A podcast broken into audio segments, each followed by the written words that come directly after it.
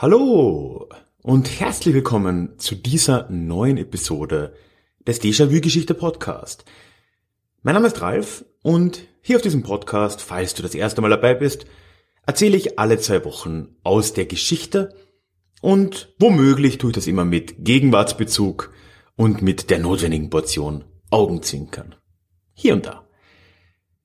Auch heute habe ich wieder mal einen, ja, eine Geschichte mit, die ein bisschen Gegenwartsbezug mitbringt, gerade in dieser Jahreszeit und gerade da, wo ich mich befinde. Aber bevor wir da reinstarten, möchte ich wie immer ganz kurz auf den Déjà-vu-Geschichte Newsletter aufmerksam machen. Ja, einfach weil es mir sehr wichtig ist, dass da möglichst viele Leute reinkommen. Es ist, und das hat sich wirklich rausgestellt über die Jahre, die beste, einfachste und auch direkteste Möglichkeit, mit dir als meinem Hörer in Kontakt zu kommen, als meine Hörerin. Aber auch umgekehrt, für dich, um mit mir in Kontakt zu kommen. Da gibt's dann normalerweise zwei bis dreimal im Monat Post von mir mit neuen Episoden, aber auch Blogartikeln, anderen Neuigkeiten, was sich bei mir eben so tut.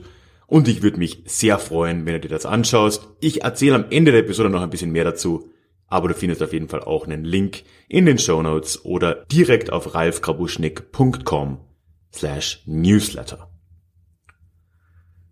Ja, ein saisonal aktuelles Thema. Du kannst dir vielleicht schon denken, ich sitze hier ja seit neuestem in München und natürlich, wenn du das hörst, ist es der Montag. Da hat am Samstag die Wiesen eröffnet.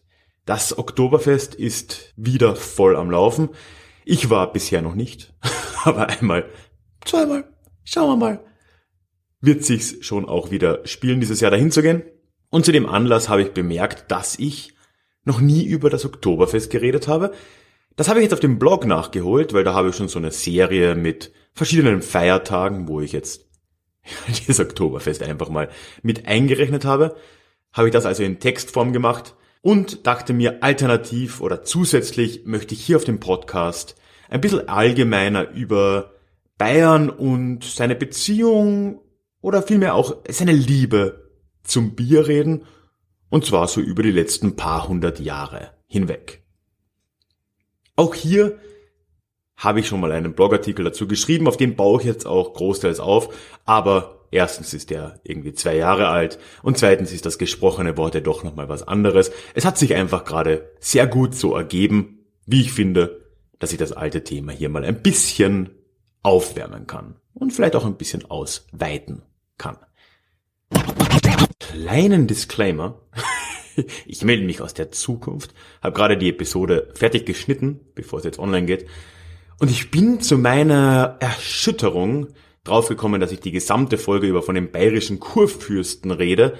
Und zwar auch schon in einer Zeit, als es den noch gar nicht gab. Ich habe es jetzt nämlich mal gegoogelt, weil ich mir dann doch nicht so ganz sicher war. Und tatsächlich gibt es den bayerischen Kurfürsten erst seit 1623.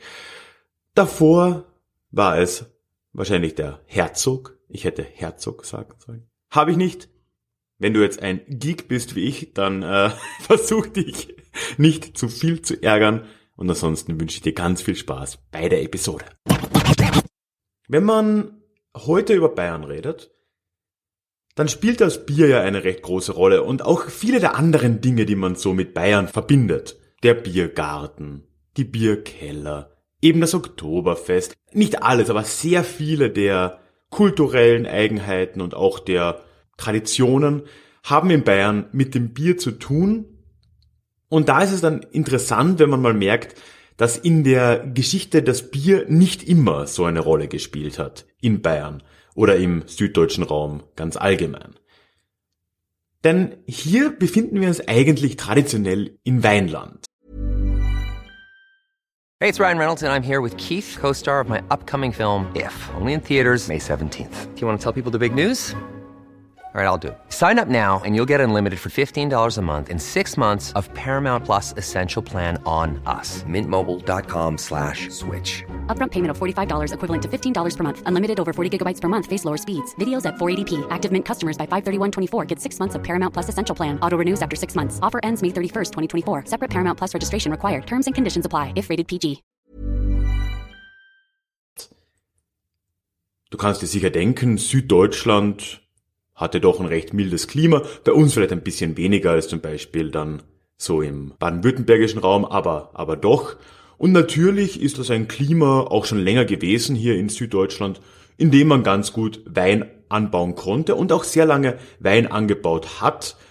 Spätestens seit der Römerzeit gibt es oder gab es zumindest im bayerischen Raum Wein, was heute eigentlich nur noch auf Franken zutrifft und gerade so im Altbayerischen, also Oberniederbayern, da gibt's eigentlich keine großen Weinkulturen mehr. Und das ist aber etwas, was es, was vor 600, 700 Jahren noch ganz anders ausgeschaut hat. Im Mittelalter war es ja generell noch so, dass das Bier eher im Norden verbreitet war. Das hat natürlich irgendwo auch mit den Anbaubedingungen zu tun. Hier im Süden, wie gesagt, warmes Klima, man konnte relativ gut Wein anbauen, der ist auch gut gedeiht und das hat, hat sich, wie gesagt, einfach angeboten. Und dann eher im Norden, in den Hansestädten, dort hat man Bier gebraut, weil Getreide, das war irgendwie haltbarer, das hat man dann auch herankarren können zu den Brauereien und dann hat man dort gebraut, das, dort hat sich das schlicht und ergreifend mehr angeboten als ein anderes alkoholhaltiges Getränk und ja, Grundregel. Die Menschen wollen immer alkoholhaltige Getränke. Auf die ein oder andere Art. Das heißt, noch im Mittelalter, wenn wir jetzt so das 14., 15. Jahrhundert hernehmen, spätes Mittelalter, da war die Stadt mit der größten Brauereidichte in ganz Deutschland zum Beispiel noch Hamburg. Und das hat sich dann erst langsam zu drehen begonnen. Zu der Zeit war es im Süden des Landes, also hier jetzt so in unseren Gefilden, am ehesten noch unter den Mönchen üblich, dass man Bier produziert und Bier konsumiert hat. Da gibt's dann dieses alte, ja, diese alte Legende eigentlich, dass das so ein Trick der Mönche war, um die Fastenzeit zu überstehen, wenn man ja dann ein Bier trinken konnte, vor allem unter Umständen auch ein Starkbier, was ja dann sehr nährreich und so weiter sein soll. Ich habe da so ein bisschen meine Zweifel, ob das wirklich der Grund dahinter war, weil es gibt hier ja immer noch das Starkbierfest, so im, im Februar, eben in der Fastenzeit. Und ich kann jetzt nicht bestätigen, dass so ein Liter oder zwei achtprozentiges Bier auf einen leeren Magen vor allem eine sonderlich gute Idee sind. Also ich kann mir auch nicht vorstellen, dass das für die Mönche damals funktioniert hat. Mit dem Grund wäre ich vorsichtig, aber wir können festhalten, so bis ins späte Mittelalter hinein gab es in Süddeutschland in erster Linie Wein und wenn jemand Bier getrunken hat, dann waren es am ehesten die Mönche beziehungsweise die Geistlichkeit im Allgemeinen. Das Bier kommt in der breiteren Bevölkerung Bayerns erst so langsam dann im 16. Jahrhundert an. Ein Mitgrund dafür war sicher der, dass sich in den Produktionsbedingungen einiges verbessert hat zu der Zeit, auch schon aus der aus den Hansestädten kommend, hat sich da recht viel getan und jetzt war es langsam möglich, in halbwegs gleichbleibender Qualität Bier zu brauen. Und das hat dann auch zu einem gewissen, ein Siegeszug war es noch nicht, aber einem gewissen Aufkommen der Bierkultur auch im südlichen Deutschland und in Bayern geführt. Aber es war damals halt noch bei weitem nicht das einzige oder das dominante alkoholische Getränk. Das war noch lange der Wein.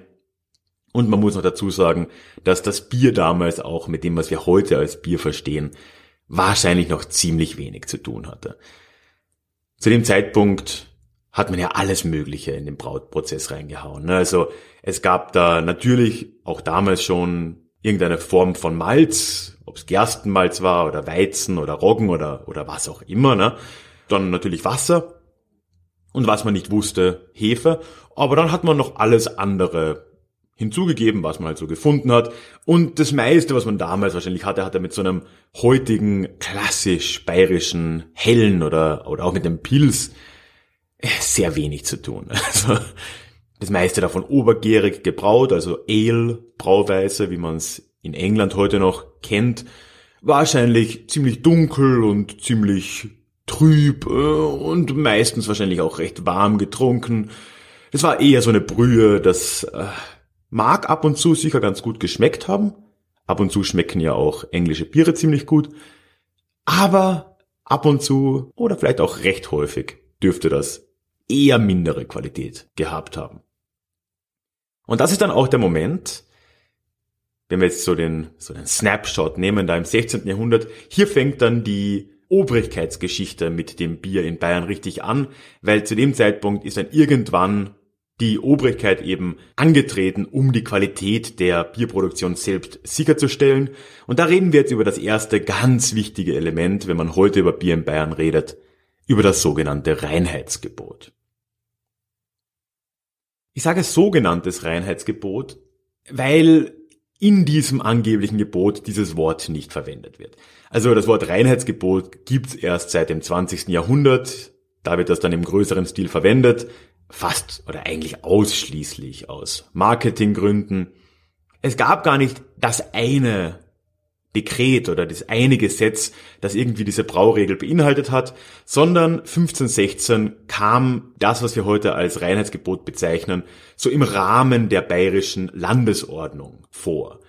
Da wurde dann per Dekret quasi erlassen, dass nur Wasser, Malz und Hopfen verwendet werden darf. Es wurde auch definiert, dass es Gerstenmalz sein musste ja, die vierte Zutat, die Hefe, das hat man damals noch nicht gewusst. Das war eine natürliche Fermentation, aber gut, die wäre jetzt auch noch erlaubt. Alles andere war von da an verboten. Oder zumindest wird das heute immer noch gern so kolportiert. Bevor wir jetzt aber darüber reden, ob dieses Reinheitsgebot wirklich das war, was es zu versprechen scheint, möchte ich mich mal kurz fragen, warum man denn damals dieses diese Brauregel in die Landesordnung mit aufgenommen hat. Und da kann man schon mal sehen, gibt's zwei mögliche Erklärungen. Und ich würde mal sagen, das kann man jetzt so, je nachdem, ob man ein Optimist oder ein Pessimist ist, kann man da sich eine aussuchen. Optimisten würden sicher sagen, es ging dabei um die Sicherung der Getränke beziehungsweise im weiteren Sinne Lebensmittelqualität. Ich habe es ja schon gesagt, bis 1516, wo das in der Landesordnung niedergeschrieben wurde, wurde Bier so ziemlich aus allem Möglichen und Unmöglichen gebraut. Neben meist Gerstenmalz, aber auch nicht nur, auch Weizen, anderen gemahlenen Getreide und Wasser, wurden da zwar auch schon Hopfen verwendet, aber recht oft auch andere Kräuter, um das eben zu würzen. Und man hat die Kräuter nicht unbedingt deswegen ausgesucht, weil sie so eine schöne Würze oder eine Haltbarkeit oder irgendwas bringen, sondern man hat oft ja, Kräuter genommen, die schon eine eigene Wirkung mitbringen. Also im Endeffekt hat man andere Drogen nochmal so hinzugemischt, andere Rauschmittel und hat damit den, den Alkohol des Biers noch ein bisschen ergänzt. Und natürlich kann man jetzt dann sagen, dass diese Limitierung auf nur Hopfen als Würzmittel und dann nur Malz und Wasser irgendwo der ja, Sicherung der Lebensmittelqualität, Getränkequalität gedient haben könnte. Ja. Ein anderes Argument der, nennen wir es mal Optimisten, ist, dass man versucht hat, von Seiten der bayerischen Kurfürsten in dieser Landesordnung Weizen explizit auszunehmen. Und zwar deswegen, weil Weizen verfügbar bleiben sollte für Brot. Also man wollte verhindern, dass Bier mit Weizen hergestellt wird, hat deswegen eindeutig die Gerste reingeschrieben. Damit sollte dann eben, ja, mehr Weizen verfügbar bleiben. Wir werden später noch sehen, dass daran, äh, das klingt sehr einleuchtend, wird heute noch oft auch gesagt. Da gibt's aber auch ein paar Probleme mit der Geschichte. Pessimisten würden das Ganze sowieso ganz anders sehen. Die würden sagen, dass das sogenannte Reinheitsgebot in erster Linie eine steuerliche Maßnahme war. Man hat damit das Brauwesen reglementiert im gesamten bayerischen Herrschaftsgebiet und damit auch leichter kontrollierbar und besteuerbar gemacht. Es war dann ein erster Schritt oder ein erster großer Schritt in Richtung einer immer systematischeren Besteuerung der Brauereien. Somit ist das in allererster Linie eine finanzielle Maßnahme gewesen.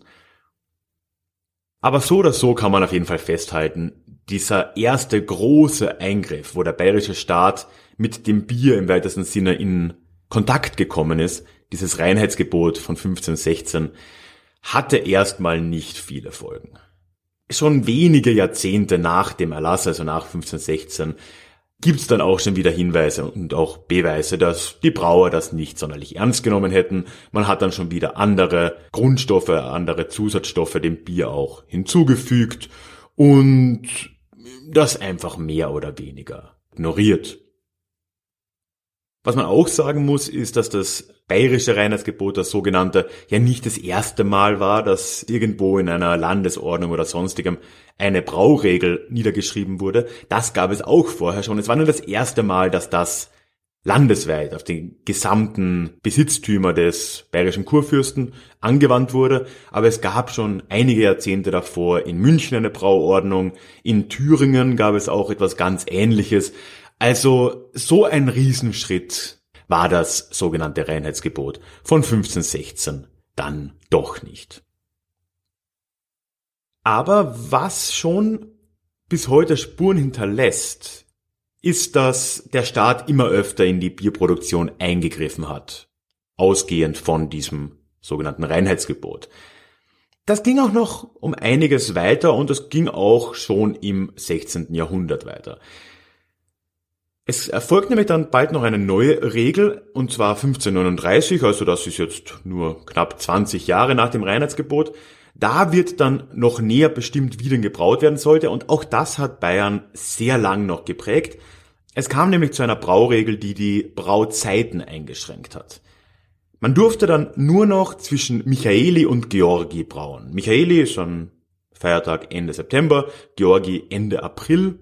Das war jetzt von oben deklariert die Brauzeit. Man konnte nur zwischen Ende September und Ende April brauen. Im Sommer war es verboten. Auch hier wieder gibt's natürlich verschiedene Theorien, warum das der Fall war. Optimisten würden hier wiederum sagen, das hatte Brandschutzgründe einerseits, weil im Sommer war es einfach relativ gefährlich zu brauen und andererseits sollte es wiederum die Qualität sicherstellen, weil, und das ist wichtig, im 16. Jahrhundert in Bayern oder auch in anderen Teilen Deutschlands, des heutigen Deutschland, sich untergärige Biere durchgesetzt haben. Und untergärige Biere sind ein bisschen komplizierter herzustellen als obergärige Biere wie das Weißbier oder das Ale. Die brauchen eine gewisse Temperatur, die muss verhältnismäßig niedrig sein. Und deswegen kann man das im Sommer auch nur sehr schlecht und oft in mangelnder Qualität überhaupt herstellen. Und auch da könnte eben diese Regel drauf abgezielt haben. Eine Besonderheit der nicht nur bayerischen, aber auch der bayerischen Bierkultur geht auf diese gleiche Regel zurück, wenn das auch erst ein bisschen später kam, nämlich das Märzenbier. Man hatte jetzt dann plötzlich das Problem gehabt, dass man nach dem, ich glaube es ist der 23. April ganz konkret, nicht mehr brauen durfte. Und dann musste man warten bis Ende September. Und dazwischen hatte man ja natürlich auch Durst. Es war Sommer, es war warm, man wollte dann ja auch ein Bier haben. Das heißt, Biere mussten vom April weg im Prinzip eingekühlt oder in irgendeiner Form gelagert werden, so dass man sie dann im Sommer verkaufen und verköstigen konnte. Und da kommt das Märzenbier dann her, weil Brauer begonnen haben, gegen Ende der Brausaison, also im März und im April, aber ab März, daher der Name, ein etwas stärkeres und stärker gehopftes Bier einzulagern. Der höhere Alkoholgehalt und auch der Hopfen dienen da der Konservierung. Damit hat man eben versucht, diese sehr lange Braupause zu überbrücken und eben ein länger und besser haltbares Bier zu produzieren. Übrigens etwas, was relativ üblich ist, das IPA ist eine recht ähnliche Geschichte. Da hat man versucht, britische Biere, englische Biere für die Überfahrt nicht unbedingt nach Indien eigentlich, habe ich jetzt mal gelernt, sondern eher nach Amerika, aber sei es drum, für lange Überfahrten haltbar zu machen und da vor allem mit mehr Hopfen und auch mit mehr Alkohol gearbeitet. Also das ist etwas, wo jetzt die Märzenbiere nicht ganz alleine dastehen. Ja, aber auch nach dieser Brauregel und so weiter gibt's trotzdem ja immer noch andere Arten der Bierherstellung. Und es gibt auch in Bayern nach wie vor das Weißbier, obwohl das ja verboten wurde durch die Brauordnung, also durch, durch das Reinheitsgebot, gab's das ja. Und auch hier ist es so, dass der bayerische Staat sehr schnell direkt eingegriffen hat in das Ganze. Für eine kurze Zeit war es tatsächlich verboten oder zumindest konnte man es nicht ganz offiziell herstellen nach 1516, aber so ein paar Jahrzehnte später hat dann der Kurfürst tatsächlich eine Konzession wieder vergeben an eine Familie in Niederbayern, glaube ich war es, eine Adelsfamilie. Die konnten dann Weißbier wieder brauen. Sehr bald entwickelt sich da eine neue Besonderheit, die die bayerische Geschichte sehr typisch irgendwie darstellt. Denn diese Familie ist dann ausgestorben im frühen 17. Jahrhundert. Ich glaube 1602 ist da der letzte Fürst dann gestorben. Und dann fiel diese Konzession zurück an den Kurfürsten, damit an den Staat. Und seitdem hat der bayerische Staat die nicht mehr rausgerückt über die nächsten 200 Jahre. Das ist etwas, was später als das Weißbiermonopol bezeichnet wurde ist für mich so mit das Bayerischste, was man sich vorstellen kann, dass der Staat ein Monopol auf Weißbier hat. Das ist wirklich schon relativ bezeichnend. Und das war aber wirklich eine, eine sehr gewinnbringende Situation für den Staat. Ab 1602 hat nur der Staat selbst, also Brauhäuser, die entweder vom Staat betrieben wurden oder in seinem Auftrag produziert haben, Weißbier hergestellt. Das hat jetzt ein paar recht grundlegende Vorteile. Erstens war man der Einzige, also das heißt, jeder, der ein Weißbier wollte, und das war durchaus recht beliebt, musste das beim Staat kaufen. Das ist ja quasi noch besser als besteuern, so ein Monopol. Ne? Da war einiges an Geld zu machen. Ja, und zweitens, dadurch, dass es zentralisiert wurde und auch relativ gut finanziert wurde, war die Qualität der Weißbiere, die durch die kurfürstlichen Brauhäuser produziert wurden, meistens deutlich besser als die der Konkurrenz, einfach weil es in sehr großem Stil und mit starken finanziellen Mitteln produziert wurde. Dementsprechend hat man da wirklich sehr gut Geld damit verdient. Gut musste man ja auch, weil da rutschen wir dann sehr bald in den 30-jährigen Krieg rein. Da hatte Bayern natürlich auch genug Probleme, die auch sich finanziell geäußert haben. Und da hat dieses Weißbiermonopol sicher auch ein klein wenig auch geholfen. So, jetzt bin ich ein bisschen wild herumgesprungen. Tut mir leid, wenn das jetzt nicht ganz so klar war. Aber um mal so ein Zwischenfazit zu ziehen. Wir sind jetzt in der Zeit des Dreißigjährigen Krieges und wir haben gesehen, dass bis ungefähr 1500 plus minus es in Süddeutschland und in Bayern überhaupt nicht üblich war, Bier zu trinken, mit der möglichen Ausnahme der Klöster und dass Wein das vorherrschende alkoholische Getränk war oder generell das vorherrschende Getränk war und dass sich erst im 16. Jahrhundert das langsam geändert hat mit dem Einzug des untergärigen Bier, was dann sich doch recht stark durchgesetzt hat und dass dann der Staat bzw. der Kurfürst begonnen hat, immer stärker auch einzugreifen in diese gesamte Bierproduktion. Das hat er gemacht mit dem Reinheitsgebot, mit dem Weißbiermonopol, mit der Brauregel von Michaeli bis Georgi. Der Höhepunkt wurde dann wie gesagt 1602 mal erreicht, als das Weißbiermonopol zurück in den Händen der Kurfürsten war. Life is full of awesome what ifs, and some not so much, like unexpected medical costs. That's why United Healthcare provides Health Protector Guard fixed indemnity insurance plans to supplement your primary plan and help manage out of pocket costs. Learn more at uh1.com. Ab da wird dann die Entwicklung ziemlich rasant. Der Dreißigjährige Krieg, der jetzt folgt im 17. Jahrhundert, hat ja noch eine andere Folge, nämlich fast ganz Bayern wurde ja von den Schweden besetzt. Und die haben sich da, die Truppen haben sich doch ein bisschen ausgetobt und als ein Resultat sind sehr viele der Weinanbauflächen, die Bayern bis damals hatte, brachgelegen, beziehungsweise wurden sie auch aktiv zerstört.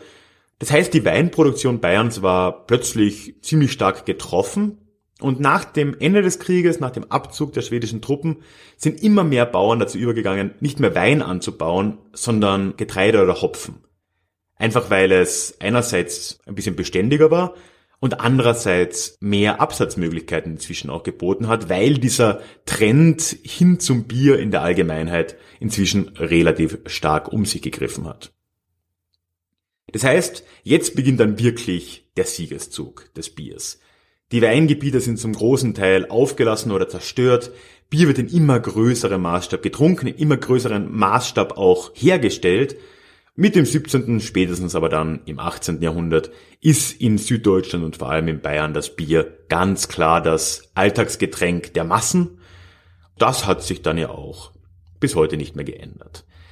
Im 19. Jahrhundert kamen noch ein paar andere Entwicklungen dazu, die die Beziehung zwischen Bayern als Staat und als Gesellschaft, als Kulturraum mit dem Bier weiter gestärkt haben.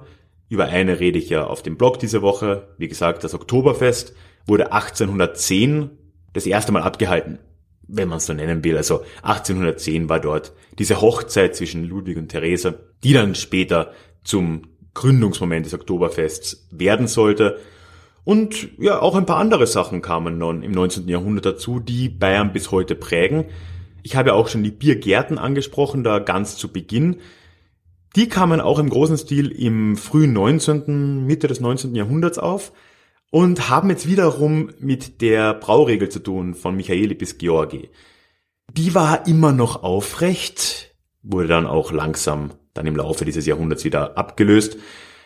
Und die Brauer wurden immer bedeutender. Gerade das 19. Jahrhundert ist ein, eine große Zeit der Brauer, nicht nur in Bayern, aber auch in Bayern, wo es einerseits noch sehr viele von ihnen gab, weil mit mangelnder Kühltechnik man noch relativ limitiert war in der Menge, die man an einem Standort produzieren konnte und absetzen. Aber gleichzeitig waren die immer einflussreicher, finanziell und gesellschaftlich. Merkt man in München ja heute noch, die Brauereibesitzer sind quasi Adlige. Ne? Im 19. Jahrhundert kommt dann dieser ganz große Trend, wo immer mehr Brauer sich Bierkeller angelegt haben.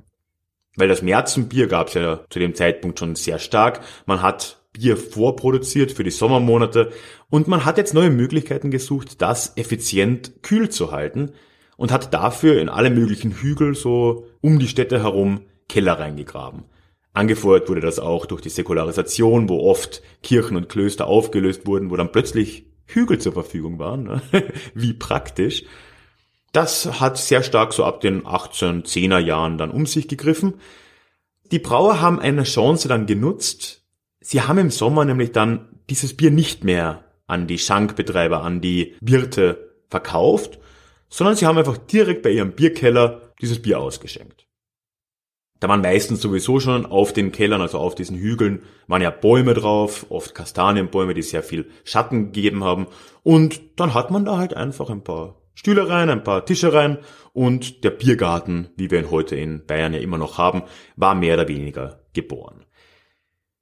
Irgendwann haben sich dann die Wirte da natürlich auch beschwert, weil die ja jetzt einen Verlust da hinnehmen mussten. Die, die gesamten Menschen sind rausgefahren auf den Bierkeller, haben dort das Bier direkt gekauft, direkt getrunken und die Wirte haben ja, blöd reingeschaut. Und das Ganze ist dann bis zum bayerischen König gekommen. Da gab es dann eine Regelung, die auch bis heute noch, zwar nicht besteht, aber zumindest noch eine Tradition begründet hat. Der König hat nämlich dann beschlossen, dass die Brauer das dürfen, die dürfen dort selbst ausschenken, aber sie dürfen kein Essen verkaufen. Das dürfen nur die Wirte. Und deswegen ist es heute ja auch noch so in einem traditionellen, klassischen Biergarten in Bayern, darf man sein eigenes Essen mitbringen und dort das Bier kaufen, was in einem Restaurant bei einem Wirtshaus natürlich nicht geht. Und das geht alles auf diese Zeit damals zurück. Man könnte wirklich noch einige andere Beispiele jetzt nennen, wie Bayern und das Bier in Verbindung stehen. Wirklich auch Kleinigkeiten, aber ich finde bezeichnende Kleinigkeiten. 1836 zum Beispiel wurde die erste Zugstrecke in Bayern eröffnet, von Nürnberg nach Fürth übrigens. Und eine der ersten Waren oder im ersten Waggon wurde da transportiert natürlich Bierfässer. Dann auch gab es in Bayern immer wieder Revolutionen ums Bier oder Aufstände eigentlich. Aber eine davon zum Beispiel auch die Münchner Bierrevolution, ich glaube von 1844. Gibt auch einen Blogartikel dazu, ich verlinke das mal.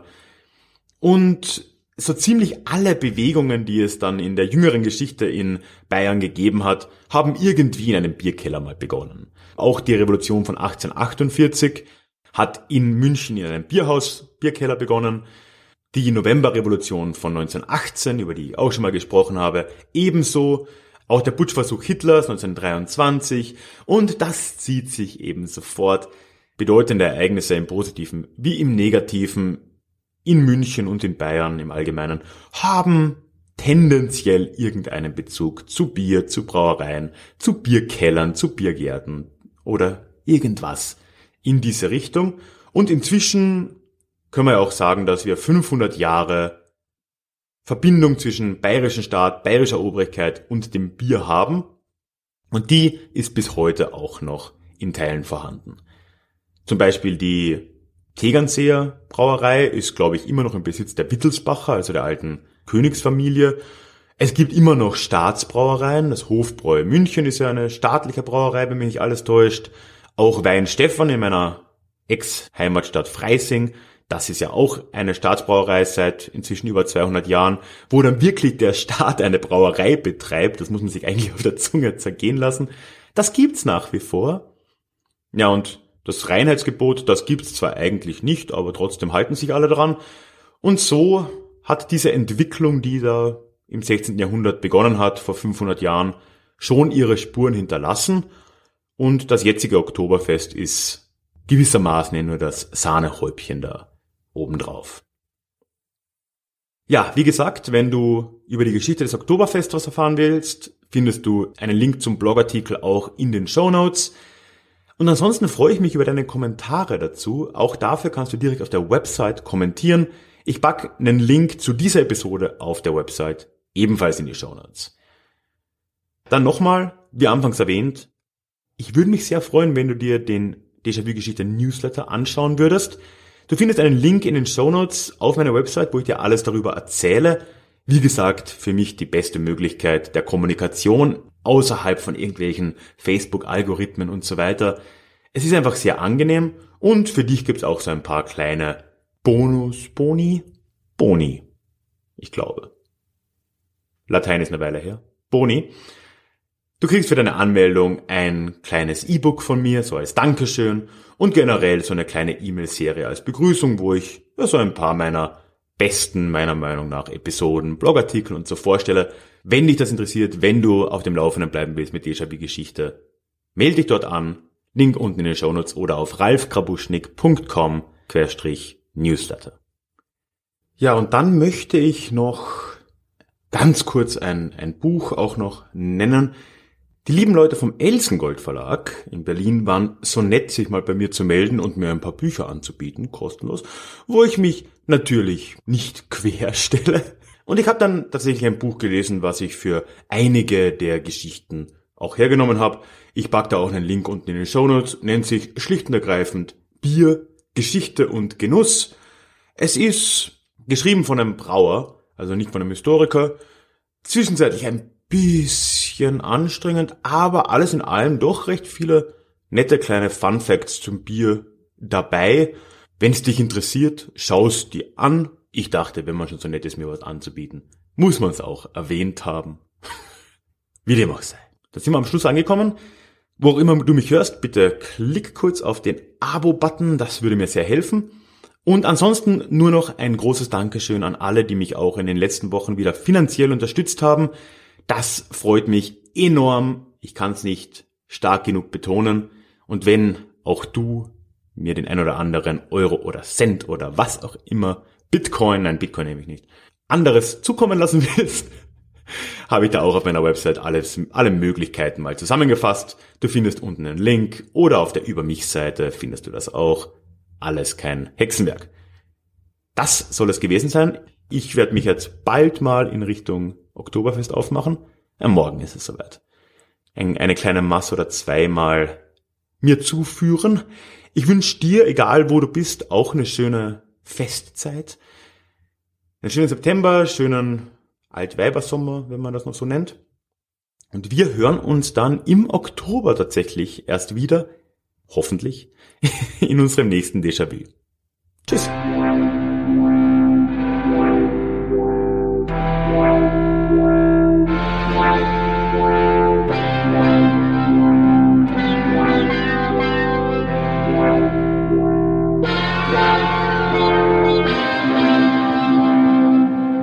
Even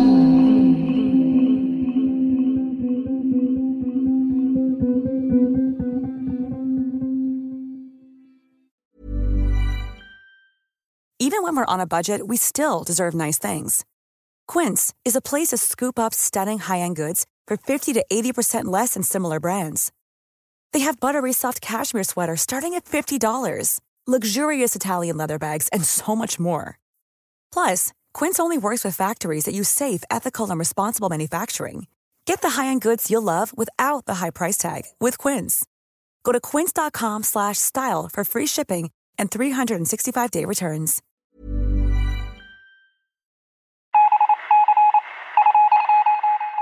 Möchtest du dich noch mehr mit Geschichte beschäftigen? Dann werde doch Teil der Community und hol dir deine persönliche Dosis Geschichte regelmäßig ins Postfach. Mit dem Déjà-vu Geschichte Newsletter.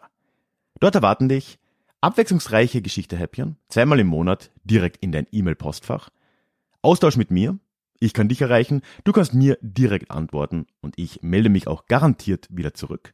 Und als Dankeschön das exklusive Hörbuch Psoffene Geschichte, wie Alkohol die Geschichte prägte. Direkt zum Download nach deiner Anmeldung. Alle weiteren Infos zum Newsletter findest du verlinkt in den Show Notes oder auf ralfgrabuschnik.com slash newsletter. Ich würde mich sehr freuen, dich dort begrüßen zu können.